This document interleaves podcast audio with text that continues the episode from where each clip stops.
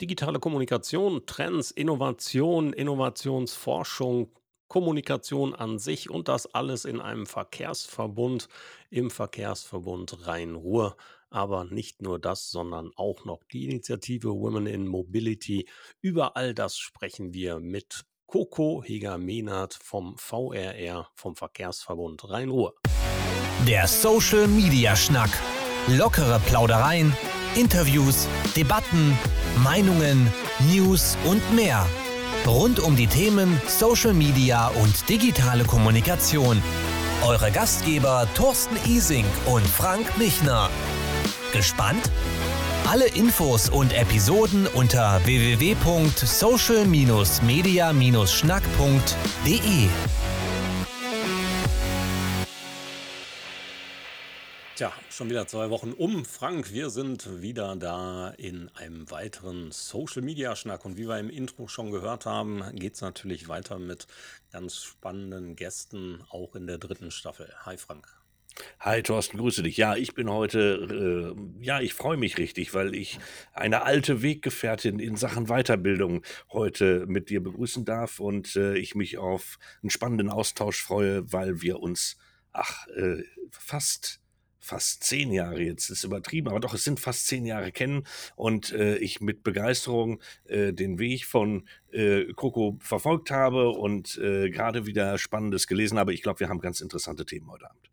Da bin ich fest von überzeugt und deswegen auch an dich ein herzliches Hallo. Coco, du bist verantwortlich für Trend- und Innovationsforschung beim VRR, beim Verkehrsverbund Rhein-Ruhr und ebenfalls im Bereich digitale Kommunikation. Den Rest, den hören wir jetzt von dir, Coco Heger Mehnert. Herzlich willkommen im Social Media Schnack. Ja, schönen guten Abend. Schön, dass ich dabei sein darf ähm, und freue mich auf ein gespannendes Gespräch.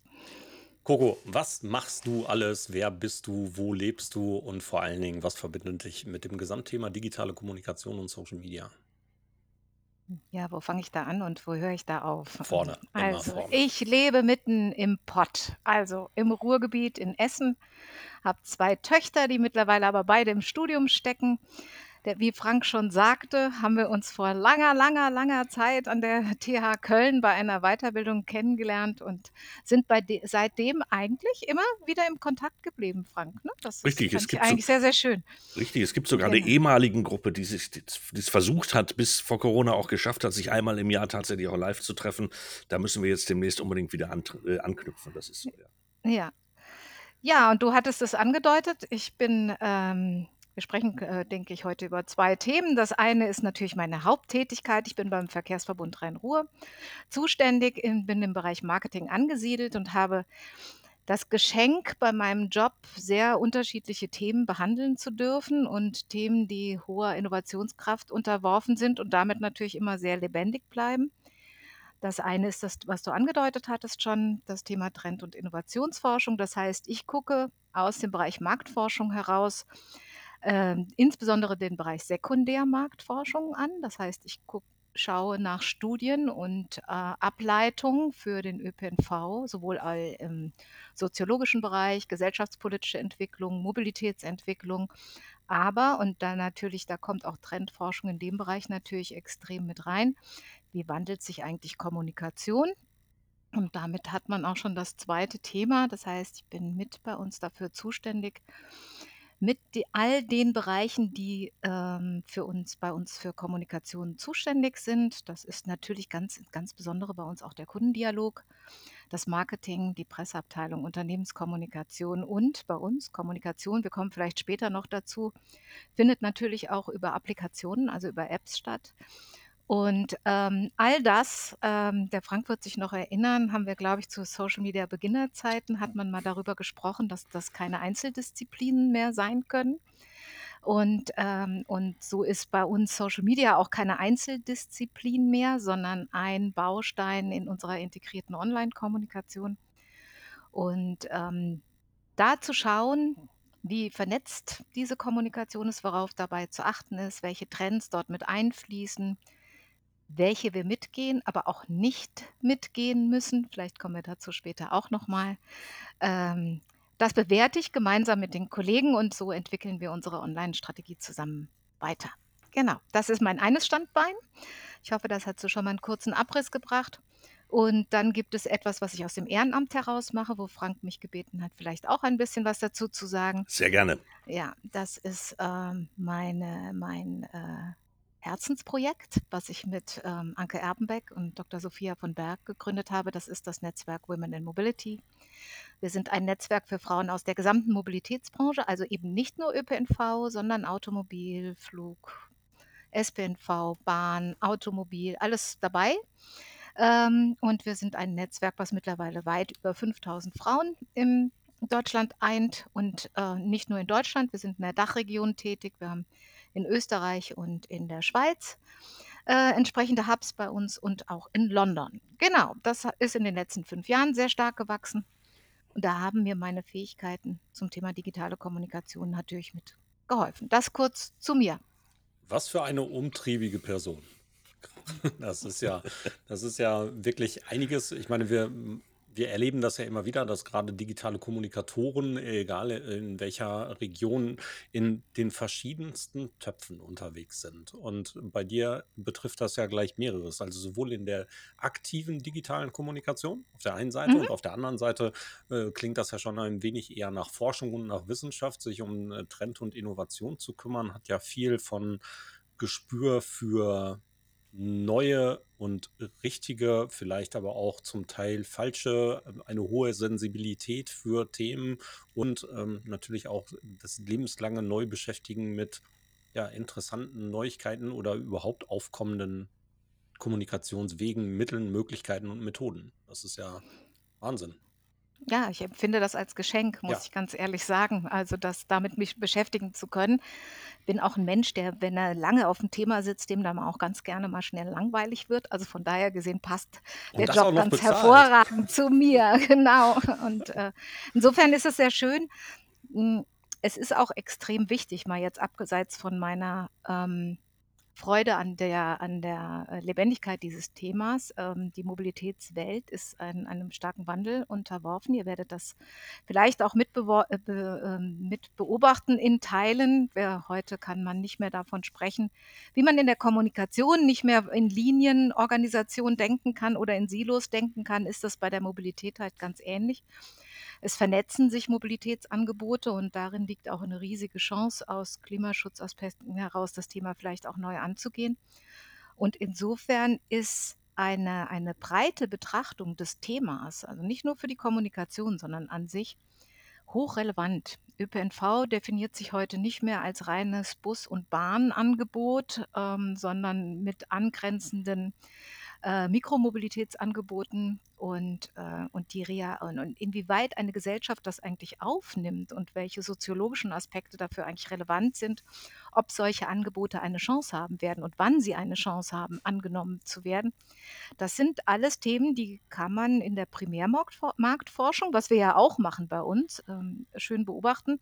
Aber da helfen natürlich andere Sekundärmarktforschung gut dabei in der Einschätzung. Den Markt, den du da beobachten musst und in dem du aktiv bist, ist ausschließlich die externe Kommunikation oder Bei interne uns ebenfalls bei euch? Naja, jetzt muss man wissen, was ein Verbund ist. Ja, also äh, vielleicht ist, und das ist noch eine Facette, die diese, ähm, die Fragestellung auch immer noch etwas komplexer macht. Wie ihr vielleicht wisst, ist ähm, Mobilität Daseinsvorsorge. Das heißt, insbesondere der ÖPNV ist aufgefordert, auch die Oma im kleinen Dorf ähm, noch äh, es ihr möglich zu machen, ähm, zu ihrem Arzt zu kommen, zum Einkaufen zu kommen und so weiter und so fort. Ähm, der ÖPNV ist in Deutschland so organisiert, dass man auf der einen Seite Verbünde hat. ähm, Und der, bei uns zum Beispiel im Verkehrsverbund Rhein-Ruhr, wir sind einer der größten Verbünde in Europa, haben wir ähm, 36 Verkehrsunternehmen, die unter uns organisiert sind und die geben gewisse Aufgaben an den Verbund ab. Das heißt, wir machen zum Beispiel Metakommunikation, wenn wir äh, machen gemeinsame Kampagnen für Tarifprodukte. Ne?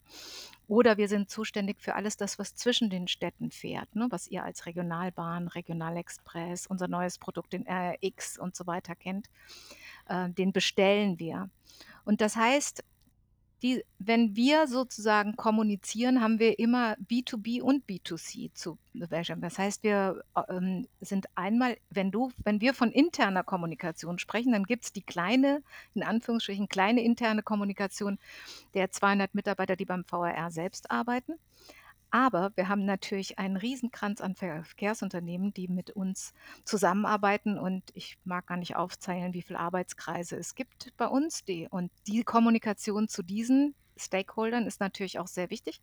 Da gibt es zum Beispiel auch einen Arbeitskreis der Social Media Verantwortlichen der Verkehrsunternehmen, den ich unter anderem koordiniere dann.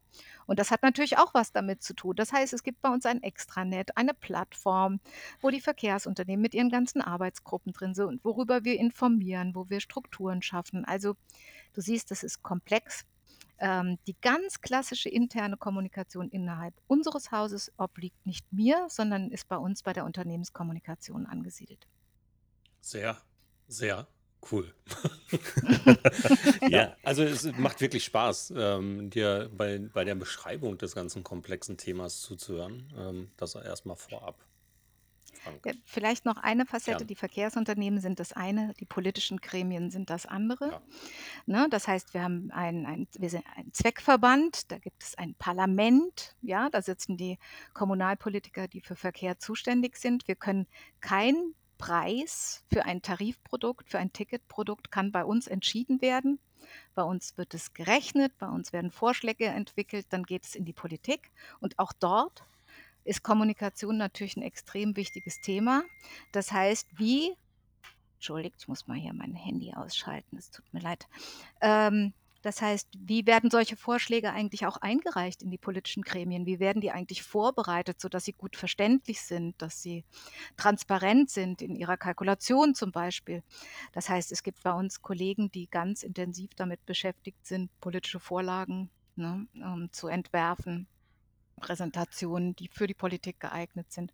Und das geht halt über die Kommunal- bis zur Landesebene hin und teilweise bis zur Lobbyarbeit auf Bundesebene, dann aber immer in Kooperation mit dem Verband der deutschen Verkehrsunternehmen. Aber dann bist du ja im Prinzip genau in der Rolle, in der ich dich kennengelernt habe, als ein Mensch, der unglaublich viel verbindet, sehr diplomatisch ist und immer wieder Brücken baut. So habe ich das auch damals in Köln erlebt. Also äh, auf der einen. Seite hochspannend, aber auf der anderen Seite auch fordernd. Und eigentlich müsstest du uns ja jetzt sagen können, im Prinzip weißt du schon sehr genau durch die, durch die Trendforschung und durch das, was sich bei euch ja auch, ihr habt ja auch die Situation, dass ihr nicht immer mit den angenehmsten Situationen konfrontiert seid in der Kommunikation äh, im B2C-Bereich, äh, müsstet ihr ja eigentlich wissen, wie schnell wir jetzt tatsächlich äh, im öffentlichen Nahverkehr mit den ganzen angegliederten Dingen überhaupt in einen Wandel kommen und wie wandelbereit sind denn die Menschen bei der ganzen Situation? Könnt ihr, habt ihr da irgendwo einen Zeitplan, wo ihr sagt, wir sprechen über Jahre, Jahrzehnte, was, was tut sich da aus eurer Sicht an? Wie, wie ist da der Trend? Wohin geht die Entwicklung? Kommen die Menschen mit? Ähm, ich überlege gerade, wo ich aufsetze. Das heißt, die Lebendigkeit der ÖPNV-Unternehmen, sich neuen Mobilitätsangeboten zu öffnen, ist größer, als man von außen vielleicht immer wahrnimmt. Ne? Mhm. Wir haben alleine bei uns im Raum, glaube ich, acht bis zehn Unternehmen, die jetzt mit sogenannten On-Demand-Angeboten an den Start gehen. Das kennt ihr vielleicht aus Berlin mit dem Berlkönig. Das ist somit das bekannteste Projekt dazu. Ich kann mir per App einen kleinen Bus bestellen und die fahren durch die Stadt und sammeln unter, also wie dieses Dolmusch-Prinzip, sage ich Mhm. immer, so ähm, äh, wie man das kennt, natürlich alles di- äh, digital basiert oder so. Sowas wird aufgebaut. Wir haben, wir sind in einer festen Ko Kooperation mit Nextbike, was Metropolrad Ruhr, was Leihräder anbetrifft. Die Kommunalen sind unterwegs, was das ganze Thema Mikromobilität, die beliebten E-Tretroller, die mal quer im Raum stehen und manchmal ordentlich an der Seite aufgereiht sind. Ähm, All das sind, es werden, es schießen überall Mobilitätsstationen wie Pilze aus der Erde, wo man, wo man U-Bahn, Leihrad, Taxi, On-Demand-Angebote, Carsharing-Angebote kombiniert.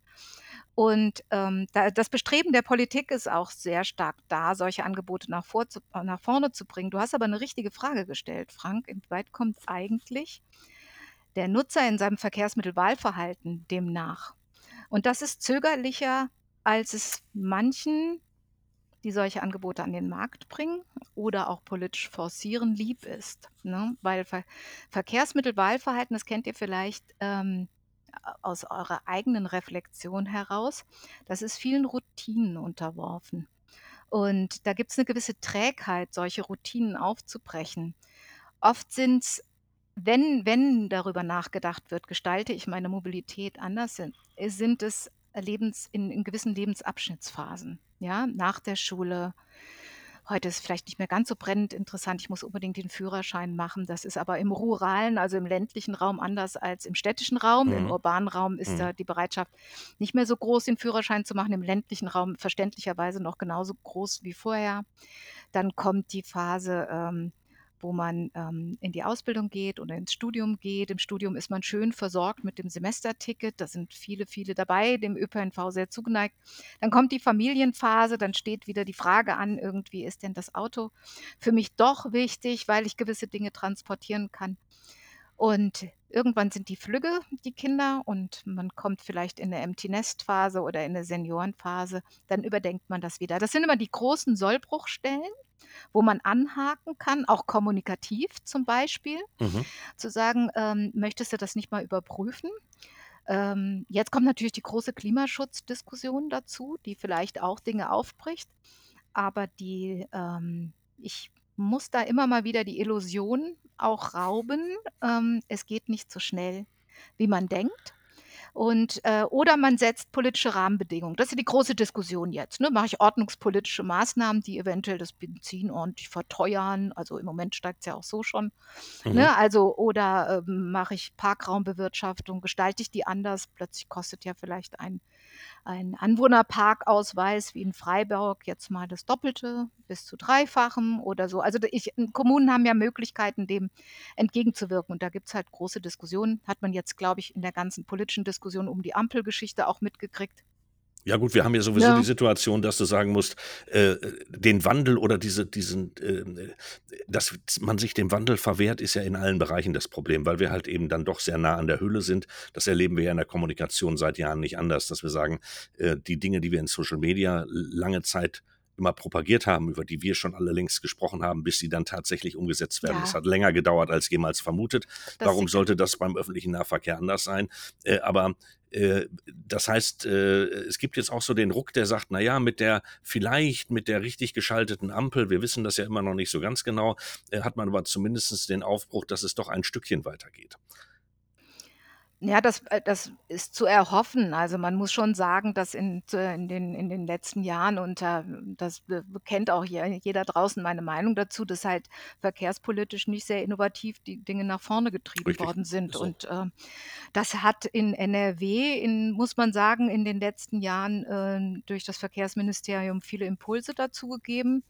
Äh, bundesweit würde ich sagen, ist es träge weiterentwickelt worden und, ähm, jetzt sind wir in der Situation, dass wir jetzt sind wir natürlich schon in 'ner schönen politischen Kommunikation, da müssen wir mal gucken, wie weit wir hier heute gehen. Aber jeder jeder Sektor hat ja gewisse Anforderungen, die Klimaschutzziele zu erfüllen. Und der Sektor Verkehr erfüllt die bei Weitem nicht, ja? Und das ist einer der Sektoren, wo ganz dringend umgeswitcht werden muss und leider vielleicht jetzt auch zu 'nem Zeitpunkt, wo man rigoroser sein muss, als man's vielleicht möchte.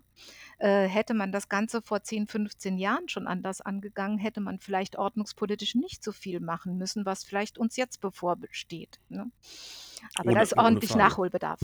Ja, gut, wir haben ja nun auch lange Jahre einen Verkehrsminister erlebt, der das Auto sehr stark nach vorne gestellt hat und der daraus auch keinen Hehl gemacht hat Ja. und, äh, lieber über fliegende, äh, Drohnen oder Taxidrohnen gesprochen hat, als, äh, über die Möglichkeit, äh, den öffentlichen Nahverkehr vielleicht etwas intelligenter zu gestalten. Mehrere Verkehrsminister. Ich möchte nicht, dass Ja, die Leistung von mehrere. Herrn Dobrindt unter den Tisch fällt. Ja. Aber da sind wir beim Thema Kommunikation, Frank. Natürlich ist so 'n Thema, über Drohnen zu sprechen oder über sonstige neue Erfindungen, ähm, im Netz und in der Kommunikation natürlich auch immer sehr schön wirksam, ja? Die anderen Dinge, also Konzepte, die komplex sind, die schwer erläuterbar sind, wo ich 'ne ganze Menge dazu erklären muss, bis sie verständlich sind, sind natürlich kommunikativ schwerer aufzubereiten. Und, äh, von daher gesehen wird natürlich stellt man sich gerne mal neben so 'ne Drohne. Ne? Äh, Und, verständlicherweise, ähm ja, natürlich. Aber, äh, das andere hat ja auch damit zu tun, dass, äh, dann jeder bei sich selbst anfangen muss. Also, das heißt, mhm, äh, das, was wir vor uns haben, heißt ja letztendlich, äh, können wir hin und her diskutieren, wie wir wollen, äh, in jedem Bereich ein bisschen Verzicht und ein bisschen mehr intelligentes drüber nachdenken, wie ich von A nach B komme. Ja, aber Äh, da da kommen wir ja, nicht drum rum. da liegt aber ja genau das auch eben schon von Coco beschriebene Problem. Also Mhm. Trägheit ist eins, ähm, oder zumindest eine der Sachen, die dabei sind. Wenn wir einen Change, einen Wechsel mitmachen wollen, dann müssen wir echt überzeugende Argumente haben, die uns entweder die Belohnung verschaffen oder den Schmerz vermeiden. Ähm, und uns dahin zu bewegen und zu informieren und uns dann noch zu überzeugen, diesen Wechsel tatsächlich für uns einzugehen, muss dann noch die Hürde der Bequemlichkeit nehmen. Und das mhm. ist genau die Problematik dabei. Ja, das beschreibst du ganz gut. Also ich ich hoffe aus einer Mischung, ähm, heraus, dass wirklich äh, innovative Konzepte auf der einen Seite wirklich Anreize schaffen. Wir werden wahrscheinlich auch ein paar Regularien also, ich nehme jetzt nur mal ein simples Beispiel. Nehmen wir die E-Sco äh, E-Tretroller. Ihr kennt sie alle. Sie sind mit mit viel Tamtam eingeführt worden. Ähm, äh, sie stehen in den Städten so umher, dass sie mittlerweile Fußgänger gefährden, Mhm. teilweise auch Fahrräder gefährden Fahrradfahrer gefährden. Ähm, die haben sich sehr breit gestreut und jetzt stellt man fest, na also wenn ich's einfach nur wirklich dem freien Spiel der Kräfte überlasse, dann, äh, gibt es doch 'n bisschen Probleme einfach im öffentlichen Raum und jetzt bedarf es halt doch ein paar Spielregeln ähm, wie man mit den Tretrollern umgeht. Also, welche Menge kann so 'ne Kommune verschaffen? Düsseldorf strebt grade an, die Hälfte auf die Hälfte zu reduzieren, ja. Letztens mussten sie alle aus dem Rhein gefischt werden, weil natürlich Vandalismus äh, nicht berücksichtigt worden sind Klar. ausreichend. Also, sprich, es bedarf ein paar gesellschaftspolitischer vereinbarter Spielregeln, wie wir damit umgehen. Das muss müssen Kommunen umsetzen und, ähm dann äh, klappt das auch. Aber auf der anderen Seite ist es ja auch 'n total charmantes Mobilitätsangebot. Also, ich nutze es auch ab und zu und finde es auch schön. Und, ähm und es hilft ja auch für die kurzen Wege, ne? Es ist ja auch 'n schönes, attraktives Angebot. Und ich schätze mal, dass wir gucken müssen, wie wir solche Angebote gut entwickeln, anbieten. Sie müssen auch flächendeckend da sein, damit sie überhaupt bemerkt werden und genutzt werden, ne? Wenn da so 'n Carsharing-Auto erst mal 5 Kilometer hinlaufen muss, bis ich's irgendwie, äh, buchen kann, dann Es äh, es muss auch bequem sein und auf der anderen Seite muss aber auch 'n gewisses Tempo rein. Also, das ist schon 'ne knifflige Aufgabe, ne? Ja. ja, aber wir Absolut. Und brauchen wir sind ja tatsächlich Frank und ich ich meine, wir beide können uns in Ja. in die Augen gucken und können sagen, ähm, tatsächlich, egal ob im Fern oder im öffentlichen Personennahverkehr, scheiden wir beide generell erst mal fast aus. Ja, also alles, was wir nicht fliegen können, Ja. fahren wir mit'm Auto. Weil ihr, äh, im ländlichen Raum wohnt oder eine schlechte Anbindung habt nein, oder wir haben mhm. A wir haben A eine schlechte Anbindung. Mhm. B äh, also wir wir leben im ländlichen Raum. Ostwestfalen ist, äh, halt Mhm. dadurch bekannt, äh, dass man dass man, äh, sehr viel Strecke zurücklegen muss. Wir sind bequem. Äh, wir haben, zum Teil unmögliche Arbeitszeiten, wo dann, äh, der ÖPNV einfach nicht mehr transportiert. Also, ich Ja lebe in Bad in Bad. Oeynhausen. Ich habe das Problem, dass wir, ähm, ne, irgendwann nach 21:00 überhaupt nicht mehr zurückkommen. Äh, dann ist die nächste Station Bielefeld. Das sind dann, äh, Mhm. 45 Kilometer weiter. Bei Thorsten ist es ähnlich. Der sitzt in Schlangen, da weiß kein Mensch, wo das ist, geschweige denn, äh, die Deutsche Bahn. Äh, und wir reden uns das natürlich immer schön und wir beide haben die gleichen schrecklichen Erfahrungen in den vergangenen Jahren gemacht, wenn wir gemeinsam gereist sind, dass wir halt, ähm, äh, mit sehr viel, äh, Unterhaltung irgendwo angekommen sind und dann gesagt haben, wir sind halt mit dem Fahrzeug schneller. Aber auch wir werden umdenken müssen. Das, äh, ist ganz ohne Frage. Ähm, und dann kommt's natürlich auch drauf an, dass es eine Frage der Sichtweise ist. Und, äh, dann bin ich eigentlich auf dem Schritt ins nächste Thema. Äh, und da gehe ich mal so etwas stärker betont drüber. Die weibliche Sicht auf die Mobilität, äh, hat ja äh, oder nicht nur die weibliche Sicht auf die Mobilität, über die grade, äh, an anderer Stelle kommen wir gleich noch drauf, momentan grade diskutiert wird, äh, ist ja auch ein Ding, was dich sehr bewegt, beziehungsweise die Organisation von Mobilität, ähm, in Verbindung, äh, mit Frauen, die sich organisieren und dieses Thema Mobilität auf eine ganz andere Art und Weise nach vorne treiben, ähm, was ich total spannend finde. Ähm, da sollten wir den Schwenk vielleicht so langsam auch rüberkriegen, denn die Women in Mobility sind ja nun eine Organisation, die, äh, ja, von 3 Frauen entstanden oder aufgebaut worden ist und sich mittlerweile ganz gewaltig entwickelt und den Gesamtbereich Mobilität ja mittlerweile umfasst. Mhm, mhm. Ja, das ist richtig. Ähm, die also sagen wir mal so, wir haben es gibt keine exakten Studien dazu, aber wir haben insgesamt in der Mobilitätsbranche ungefähr einen Wei 'n Anteil von Frauen von 20 bis 25% Es ist eine technisch geprägte Branche, deswegen ist das historisch auch so bedingt, aber dennoch hat sie sich, glaube ich, auch in den letzten Jahrzehnten vielleicht auch nicht so attraktiv dargestellt, ähm, in inwieweit eigentlich Frauen dort auch gut, ähm, aufgehoben sind. Und, ähm, wir haben also kaum Verkehrsplanerinnen oder sowas. Also, Verkehrsplanung wird von Männern gemacht und wir wissen das. Man macht es immer aus dem eigenen Blickwinkel heraus und nicht immer mit dem Bewusstsein darüber ich spreche auch gerne nicht nur von der weiblichen Sicht, sondern von der diversen Sicht darauf, weil es gibt natürlich noch viele andere Gruppierungen, die vielleicht andere Anforderungen an Mobilität haben. Das sind vielleicht Menschen mit Seheinschränkungen, nenne ich mal. Das sind ältere Menschen. Und das Phänomen ist ja immer, dass man ähm, dass, äh, solche Konzepte für Mobilität meistens für alle gut sind, ne? Also, ähm, dann für alle bequemere Lösungen schaffen. Ähm, es gibt bei uns eine Gruppierung in im Netzwerk von Women in Mobility, die sich a ähm, sehr, sehr stark aus der Forschung heraus mit dem ganzen Thema weibliche Sicht auf, äh, Mobilität, ähm, beschäftigen, die darüber Aussagen treffen können, dass einfach andere Wegeketten ähm, Mhm. entstehen. Ne? Und das ist, äh, wir haben, sind einfach noch gesellschaftspolitisch, da sind wir vielleicht wieder ein bisschen bei diesen soziologischen Aspekten noch, noch in, einem, äh, in einem Rollenbild, was zum Glück recht stark aufbricht, aber doch noch sehr häufig so ist, dass die Frau die Teilzeit arbeitende ist oder einfach mehr Care-Arbeit macht, auch wenn es um die Pflege von Eltern geht und so weiter, meistens sehr angespannt ist. Und daraus ergeben sich ganz anders andere Wegeketten als die, die der arbeitende Mann oder die arbeitende Frau hat, ne? Also, ich kann gerne mich als Beispiel nehmen, ne? Also, heute meine meine, ähm meine Kinder sind, äh, flügge, die sind im Studium. Heute habe ich einen Weg ich fahre häufig mit dem Rad nach Gelsenkirchen oder halt mit dem ÖPNV. Ich habe einen Weg hin, ich habe einen Weg zurück. Eventuell mache ich auf dem Rückweg noch mal Stopp, weil ich irgendwie zu 'nem Sportkurs oder sonst noch was gehe. Aber früher als meine Kinder kleiner waren und ich auch Teilzeit gearbeitet habe, da war das natürlich so, dass die die sind jetzt die mussten natürlich bei mir zur Schule laufen, ist ja klar, die wurden nicht gefahren und nicht mit dem Mama-Taxi vorgefahren. Aber ich habe natürlich auf dem Weg vielleicht zum Job habe ich noch dies oder jenes erledigt, dann auf dem Rückweg bin ich vielleicht vorbeigefahren und habe die dann, ähm, mit dem abgeholt an der Schule, sind dann zu Fuß 'n Stück gegangen. Dann ist man vielleicht einkaufen gefahren oder hat dann zu 'nem Sportverein Musik oder was Kinder da halt alles so Schönes an Hobbys machen, gebracht. Und schon hat man 4 oder 5 durchbrochene Wegeketten, ähm, wie wir Mhm. sagen. Und eben nicht mehr den einen Weg hin und den einen Weg zurück, so. Und dann nutzt man vielleicht auch verschiedene Verkehrsmittel. Für das eine macht man das mit dem Fahrrad, mit dem anderen macht man's zu Fuß, 'n 'n Stück macht man mit dem ÖPNV und natürlich habe ich auch 'n Auto gehabt, ähm, womit ich gewisse Dinge, Einkäufe und, und, und halt gemacht habe.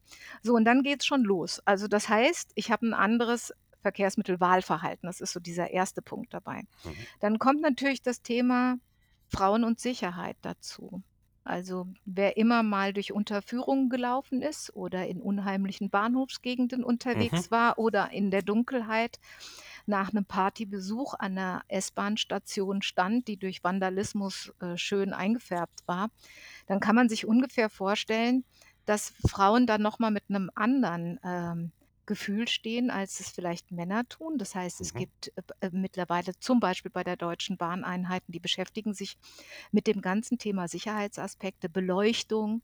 Heute hat man S-Bahnen, die durchgehend sind, wo man nicht mehr einzelne Waggons hat. Übrigens auch 'n Sicherheitsthema. Man kann Mhm. nämlich ganz durchgucken durch die S-Bahn. Man ist nicht Okay. in 'nem eventuell in 'nem kleineren abgeschlossenen Abteil alleine. Frauen setzen sich in Bussen abends oft vorne beim Fahrer hin. Warum machen sie das? Aus 'nem Schutzbedürfnis heraus.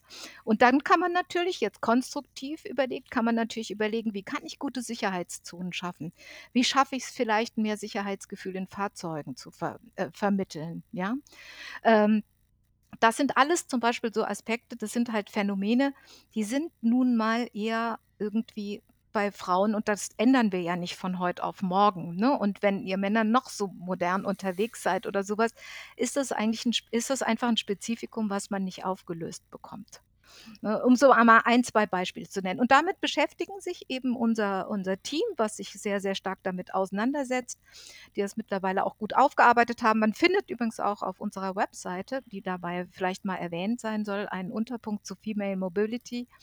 Und da kann man ganz schön nachschauen, weil da sind die verschiedensten Aspekte einmal aufgearbeitet, wo warum sollte man sich damit beschäftigen? Oder auch Verkehrsplaner damit beschäftigen. Ne? Das geht von Absenken äh, bei Bürgersteigen, damit ich dem Kinderwagen runterkomme und so weiter und so fort. Gibt es viele Themen. Werdet ihr gehört? Das ist eine wichtige Frage. Naja, sagen wir mal, wir trommeln sehr laut. Ja, also ähm, es ist so, doch, das, also das Thema ist schon angekommen, bei weitem nicht nur durch uns. Ja, da gibt es viele andere Akteure, die da mitwirken und ähm, das Thema auch platzieren. Ähm, ja, wir werden gehört, aber substanziell, ja, Thorsten, kriegst du das natürlich nur geändert, wenn du dann auch dafür sorgst, dass diese Sichtweise in diverse Teams gespielt wird, die Verantwortung tragen, die gestalten, die dann auch wieder darüber entscheiden, wer wird neu eingestellt. Und ähm, das aufzubrechen, das ist natürlich ein Prozess, der nur langsam läuft, Mhm. ja. Aber das Bewusstsein ist schon deutlich höher geworden dafür. Jetzt nicht nur für das Thema Frauen, sondern dass man einfach ähm, viele Bevölkerungsgruppen mitdenken muss, wenn man an Mobilitätsausgestaltung denkt. Und da vielleicht nur mal so eine Facette zu privat, vielleicht darf ich das gerade noch Logisch. loswerden, ja?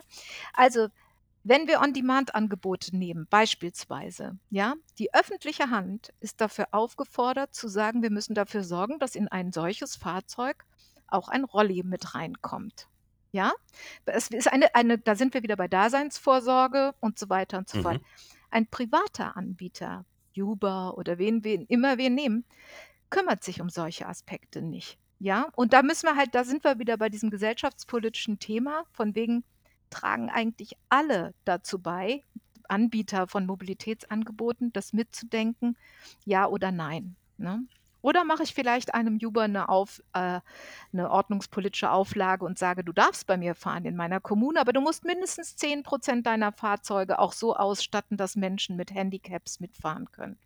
Ja, nur mal, um so die, diese Problematik da mal ein bisschen deutlich zu machen. Ja, das haben wir, haben wir ja in, in vielerlei Hinsicht, dass ähm, es, ich sage jetzt mal, eine Interessensvertretung, ja, Mhm. die Interessen einer Gruppe vertreten möchte, das auch sehr gut kann und das auch in, mit seiner eigenen, ihrer eigenen Stimme sehr gut nach außen bringen kann. Also dieses laute Trommeln, was du gerade beschrieben hast. Aber der Idealzustand wäre natürlich, dass dieses Trommeln gar nicht so laut sein muss, weil man automatisch gefragt wird. Ja, also es wäre Mhm. schön, wenn man sich Experten oder diese, diese Sicht aus, aus dieser Interessensvertretung heranholt und das aktiv oder proaktiv und nicht nur reaktiv. Das wäre ja das Mhm. wäre schön, ja. Wie weit wie weit geht das mittlerweile? Habt ihr, ähm, gute politische Verbindungen oder, ähm, werdet ihr von Arbeitskreisen aktiv angefragt oder müsst ihr euch tatsächlich im Moment dieses Gehör noch erstreiten? Das wäre ja schade und da müssen wir draußen noch mehr dafür tun, dass ihr eher gehört werdet. Sagen wir mal so, es gibt Unternehmen wie zum Beispiel die Deutsche Bahn die sich ganz extrem dem Thema widmet und lange schon bei dem Kipppunkt, wie man so sagt, ist, ähm, ganz, ganz stark auf äh, äh, in, innerhalb der Bahn selbst jetzt sozusagen äh, die Sichtweisen mit aufzunehmen und die Teams diverser zu besetzen und so weiter und so fort. Ähm, ähm, die, es ist aber lange nicht in der Strecke dabei. Was im Moment passiert ist, und da sind wir immer so, und da hadern wir so ein ganz klein bisschen mit. Wir werden ganz oft angefragt, als Referentin mit aufs Podium zu gehen, mitzusprechen und so weiter und so fort. Liegt aber auch daran, dass es heute nicht mehr up-to-date ist, zu sagen, mit einem reinen Männerpanel unterwegs zu sein. Und da erleben wir Veranstalter, die durchaus sehr stark im Vor Vorfeld schon an uns herantreten. Habt ihr eine Expertin für E-Mobilität? Habt ihr eine Expertin dafür? Wir würden das gerne inhaltlich gestalten und dabei auf eine paritätische Besetzung setzen. Aber es gibt auch die, die eine Woche vorher, vor ihrer Veranstaltung anrufen und sagen, oh Mist, ich habe ein reines Männerpanel. Ich brauche noch eine Alibi-Frau Mhm. sozusagen. Und dann bei uns noch ganz schnell versuchen, irgendjemanden einzusammeln, der das ist, wo wir dann oft mal in so 'nem moralischen Konflikt stehen und sagen: „Eigentlich haben wir da gar keine Lust drauf, jetzt noch schnell auszuhelfen, ne? Nur weil du das willst.“ Auf der anderen Seite sagst du, jede Frau auf'm Podium mehr ist gut, ja? Also, da muss man sich dann entscheiden, was man ma ähm, äh, möchte. Ähm, wir werden also, sagen wir mal, seit ungefähr 2 Jahren, würde ich sagen, werden wir auch aktiv zur Mitarbeit angefragt. Oder wir sehen uns ja eher also, wir mit mir meine ich jetzt Anke, Sophia und mich jetzt erst mal im in, ähm in der Gründung, sehen uns ja als Ermöglicher, ja? Also, das heißt, wir ermöglichen, dass andere Frauen entsprechend vermittelt werden und, äh, von daher gesehen das ist schon sehr viel intensiver geworden. Aber Thorsten, ich würde nicht sagen, es ist der Idealzustand, den du skizziert hast, dass man automatisch sagt, ähm, bei jeder Planungsgeschichte und so weiter sind entsprechend Frauen dabei. So weit sind wir noch Wie nicht. können Mhm. wir, auch wir alle, die Menschen, die Mhm. uns zuhören, aber auch wir, die jetzt ja aktiv damit mit dir darüber sprechen wie können wir dabei unterstützen, dass das anders wird? Ich wäre schon froh, wenn man und das ist jetzt nicht niedrigschwellig gemeint, aber es ist alleine, wenn man selbst mal mit geschärftem Blick sich bewegt im öffentlichen Raum, ja? Einfach selbst ein Bewusstsein zu schaffen dafür: „Wie ist 'n das eigentlich? Wie ist 'n mein Verkehrsmittelwahlverhalten? Was ist anders bei mir als Mann, als Frau?“ Oder ich äh, trete mal in die Rolle des anderen und überlege mal, wie das ist. Oder wie ist das für 'n seheingeschränkten oder höreingeschränkten Menschen und so weiter. Da mal einfach die Antennen auszufahren und mit mitzudenken. Dadurch kommt es automatisch meistens im Freundeskreis, in der Familie auch zu 'nem Diskurs zu dem Thema.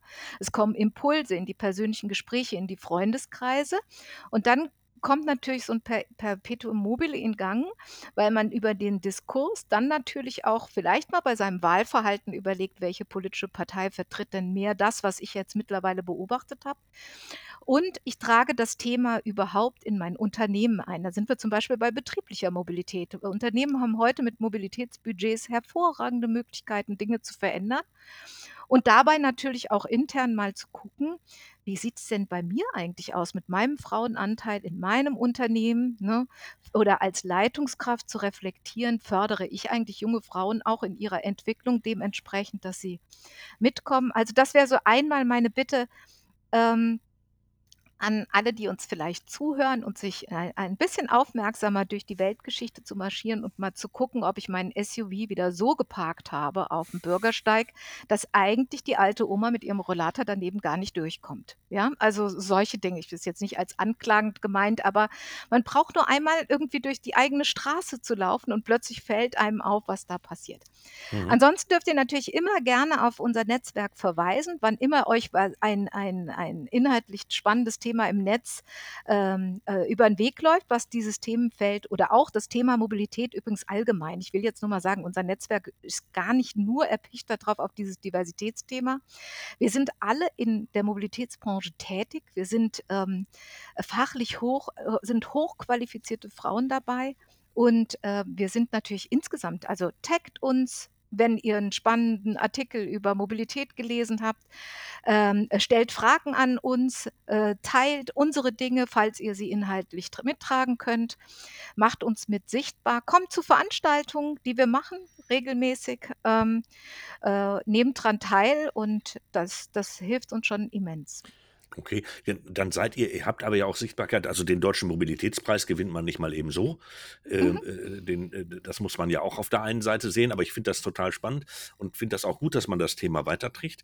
Äh, und, äh, dann kommt ja eins dazu, dass ihr ja darüber hinaus ich kenne dich als Weiterbildungsfreak, äh, Mhm. äh, schon vom ersten Moment an und, auch da macht ihr ja 'ne Menge. Ich habe gelesen, es gibt, WIM, äh, das äh, Moment, jetzt muss ich meinen Zettel finden. WIM, äh, die Winter School. Das Ja. heißt, äh, auch da geht ihr, jetzt Mhm. als Nächstes los. Was macht ihr da genau?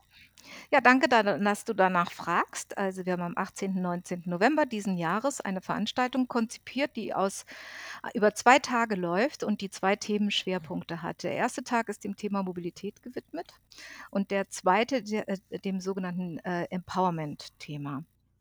Warum haben wir das gemischt? Ja, und da kommen wir zurück auf das, was ich zum Netzwerk schon gesagt habe. Das heißt, wir sind auf der einen Seite ist bei uns 'ne hohe Fachexpertise zum Thema Mobilität da Und zum Zweiten ist es so, wir haben einen sehr geringen Frauenanteil in der Branche und es gibt Themenstellungen, die am zweiten Tag behandelt werden, nämlich wie mache ich mich vielleicht sichtbarer im Unternehmen, wie verhalte ich mich in kritischen Situationen, was muss ich vielleicht bei Gehaltsverhandlungen bedenken und so weiter und so fort, die Instrumente mitgeben, die übrigens bei weitem nicht nur für Frauen attraktiv sind. Die Veranstaltung ist natürlich genauso für Männer geöffnet. Und ähm, äh, weil die Fragestellungen, glaube ich, in weiten Teilen auch Männer kennen, die dort behandelt werden. Und das Mobilitätsthema ist natürlich extrem interessant besetzt, muss man jetzt auch sagen. Was wir halt ähm, ähm dort unter anderem natürlich mit nach vorne bringen, ist die unglaubliche Fachexpertise unseres Netzwerkes. So viele Referentinnen haben noch nie auf einer Bühne gemeinsam gestanden. Mhm. Ähm, das gab es noch nie. Wir haben 70 Expertinnen, die dort sprechen. Und wow. ähm, das ist, ja, man hat jeweils sechs Streams gleichzeitig, die laufen, wo man sich fröhlich aussuchen kann, was einen besonders interessiert. Da sind, und das ist auch das Wesen unseres Netzwerkes, da sind auch Führungsfrauen dabei, wie eine Sigrid Nikutta, die die DB Cargo leitet, oder eine Frau Kreinkamp, die die BVG-Vorständin ist. Aber es sind im Wesentlichen Fachexperten. Das sind sowohl Forschungsleute, äh, Frauen, die in, an Universitäten zu gewissen Themen forschen, das sind Spezialistinnen im Bereich Data und Mobilität, ein extrem prosperierender Bereich. Es sind aus allen Hierarchiestufen sind Fachexpert, äh, ist Fachexpertise dabei. Und das ist vielleicht auch eines der wesentlichen Netzwerke. Wir sind kein Führungsfrauen-Role-Model-Netzwerk. Ja, ähm, es ist bei uns ein buntes Durcheinander ähm, an äh, Hierarchiestufen, Fachthemengebieten und so weiter und so fort. Und das ist bewusstes Konzept, dieses Netzwerk. Wir sind kein Führungsnetzwerk. Da gibt es ja einige gute, die haben auch ihre Existenzberechtigung, aber wir haben uns für ein anderes Konzept entschieden. Super. Dabei sollten wir jetzt spätestens mal kurz die Internetadresse sagen, damit die Menschen da draußen auch zuhören können. Selbstverständlich schreiben wir die auch in die Show Notes. Coco, unter welcher Internetadresse ja. finden wir die ganzen ähm, Informationen? Äh, die findet ihr unter www.womeninmobility.org. Ähm, man kann auch einfach Women in Mobility äh, googeln. In der Regel tauchen wir mittlerweile auch ohne Advertising-Engagement äh, recht weit oben auf. Und direkt auf der ersten Seite gibt es einen dicken Button, da steht Tickets drauf zur Wim Winter School. Und wer immer noch daran teilnehmen mag, ist herzlich eingeladen, dazu zu kommen. Wir freuen uns sehr. Wir sind, glaube ich, bei mittlerweile knapp an die 200 Teilnehmerinnen, die sich angemeldet haben und, ähm, und freuen uns auf eine ganz spannende Veranstaltung. Und hier vielleicht nochmal wirklich ein dickes Dankeschön an das Team. Ähm, wir das bei ähm, das äh, den, den Head-Off von dem äh, von und auch die Idee zu dieser Veranstaltung hatte Sophia bei uns aus dem Team und es sind an die 20 Frauen dabei, die mitarbeiten, dass wir das Ganze möglich machen. Und äh, das, äh, das würde ich hier gerne einfach mal loswerden. Das sieht man bei uns auch auf LinkedIn. Wir taggen auch immer entsprechend, wer in diesem Team ist. Ohne dieses Team wäre es überhaupt nicht möglich gewesen, das hinzukriegen. Mhm. Sehr spannend und weil wir gerade bei den, bei den ganzen Links sind, muss ich noch eins loswerden.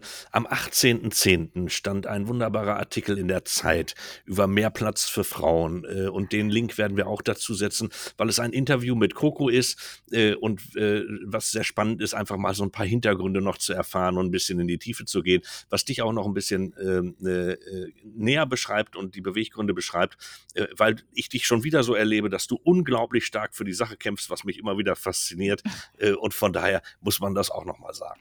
Ja, ja, das war ja letztes Jahr in der Pandemiezeit. Und da muss ich nochmal dazu sagen, die Zeit hat eine, eine Reihe gemacht. Mhm. Also da sieht, das sieht man auch, wenn man auf der Zeit guckt. Das war einmal das Interview mit mir. Äh, aber es sind noch eine ganze Reihe andere Frauen interviewt worden äh, aus der Mobilitätsbranche. Ähm, das, da kann man auch wirklich gut links und rechts schauen. Da sind noch ein paar sehr spannende Frauen mit dabei gewesen die ebenfalls sich dort wiedergefunden haben. Und ich fand es schön, dass die Zeit das auch mal gemacht hat, ähm, so ein Special rauszugeben. Fand ich gut. Super. Ja, die anderen Links sind natürlich dann auch auf der Internetseite dort, wie es in die sozialen Netzwerke dann weitergeht mit dem Thema. Und ihr könnt das da draußen auch teilen, wie verrückt. Äh, wenn euch das Thema interessiert, machen wir unser Bestes daraus, auch dieses Netzwerk zu stärken. Spitze. Coco, du als digitale Kommunikationsspezie, Was sind denn deine Trends aktuell in der Kommunikation oder was auf was müssen wir uns vorbereiten 2022 aus deiner Sicht? Tanzen wir demnächst den Fahrplan auf TikTok? Ne, ne? Ja, es sind einige Unternehmen versuchen sich gerade auf TikTok dabei. Ähm, ich beobachte TikTok insofern, dass ich, ähm, mir die Entwicklung der Content-Formate, die dort entstehen, ähm, besonders angucke, weil ich glaube, es entwickelt sich ein nochmal neben Bewegtbild, Frank, ne, wir haben da alle sprechen da häufiger drüber, Ja, ja. die Art und Weise, wie bei Instagram Stories und so weiter alles gemacht wird. Aber ich glaube, es entwickelt, und das finde ich eigentlich ganz spannend, noch mal 'ne andere Art der Erzählweise von Inhalten. Mhm. Und das, äh, finde ich eine ganz spannende Geschichte. Ähm, die, äh, schwappt ja immer rüber, ne? Also, den äh, das wird dann auf Instagram mit Reels und so weiter und so fort. Da muss ich euch Experten ja nichts dazu erzählen. Ähm, da glaube ich, dass man, ähm, da genau drauf scha schauen muss, wie sich dort Content-Erstellung eigentlich darstellt. Das finde ich wichtig.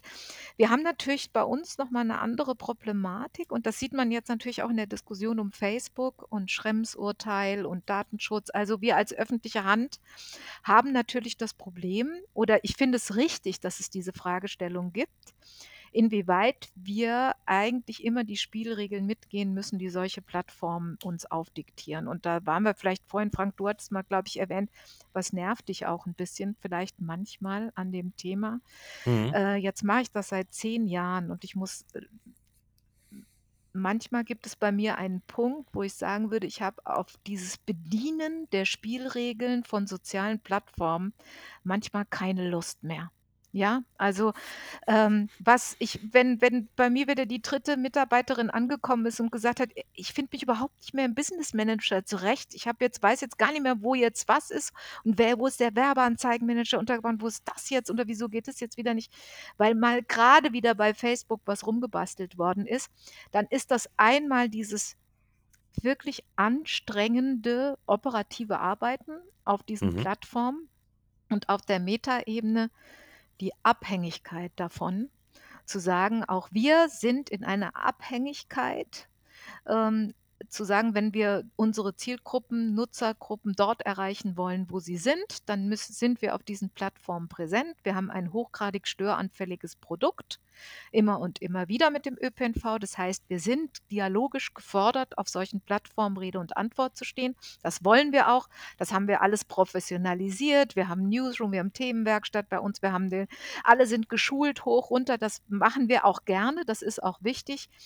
Aber dieses Diktat, was da manchmal von ausgeht, ist schwierig. Deswegen gibt's bei uns zum Beispiel auch 'ne Partizipationsplattform, die wir ganz bewusst neben den So Social-Media-Kanälen implementiert haben, ähm, wo wir regelmäßig mit Nutzern in einen Dialog gehen zu einer konkreten Fragestellung. Da haben wir Kommunikationshoheit auf dieser Plattform. Die können wir bedienen, da sind wir im direkten Dialog.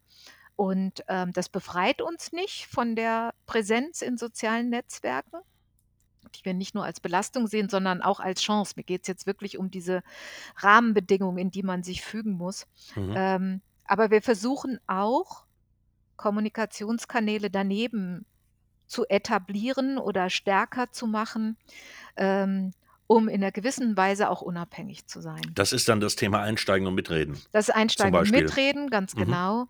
Ähm, das ist wir haben zum Beispiel unser größter digitaler Touchpoint ist unsere App, ja? Mhm. Also, weit vor der Webseite mittlerweile. Und in wir diskutieren zum Beispiel trefflich darüber, inwieweit kann man eigentlich eine App, die natürlich erst mal der Information und dem Ticketing gilt, eventuell auch für Kommunikationsthemen mit nutzen, weil 'ne hös höhere, äh, Zielgruppenschärfe habe ich ja nicht, als wenn ich wirklich meine App-Nutzer anspreche. Also, ihr seht schon, die Klaviatur der Kommunikationskanäle, die neben Webseite, App-Seite äh, äh, App, ähm, Social-Media-Kanäle, Extranet-Plattform, die wir für die B2B-Kommunikation intern benutzen, die ist halt unglaublich breit geworden. Und deswegen ist Social Media kein kein äh, keine gesonderte Disziplin, schon lange nicht mehr bei uns, sondern ein integrierter Baustein in einer Gesamt-Online-Kommunikation. Und äh, das muss gut vernetzt miteinander laufen.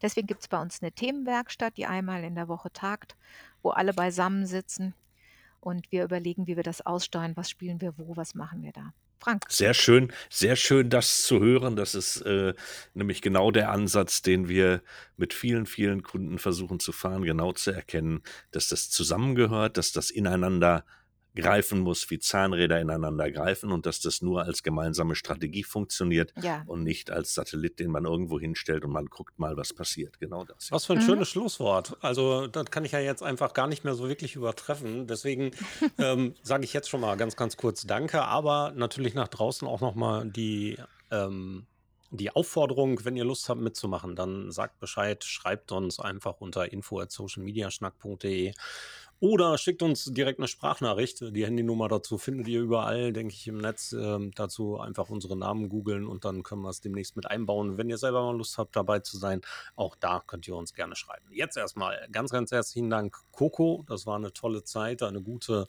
gute 45 Minuten, 50 Minuten, die wir geplaudert haben. Herzlichen Dank für deine Zeit, war cool. Sehr gerne. Vielen Dank, dass ich dabei sein konnte.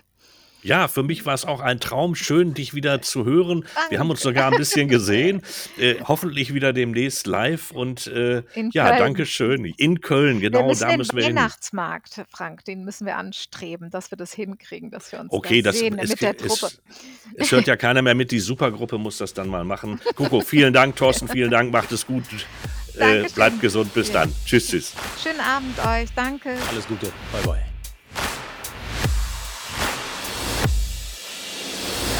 Schluss für heute beim Social Media Schnack. Alle Infos, Episoden und Mitmachende findet ihr unter www.social-media-schnack.de. Ihr habt Vorschläge, Themen, Anregungen? Meldet euch, schreibt, ruft an. Wir freuen uns.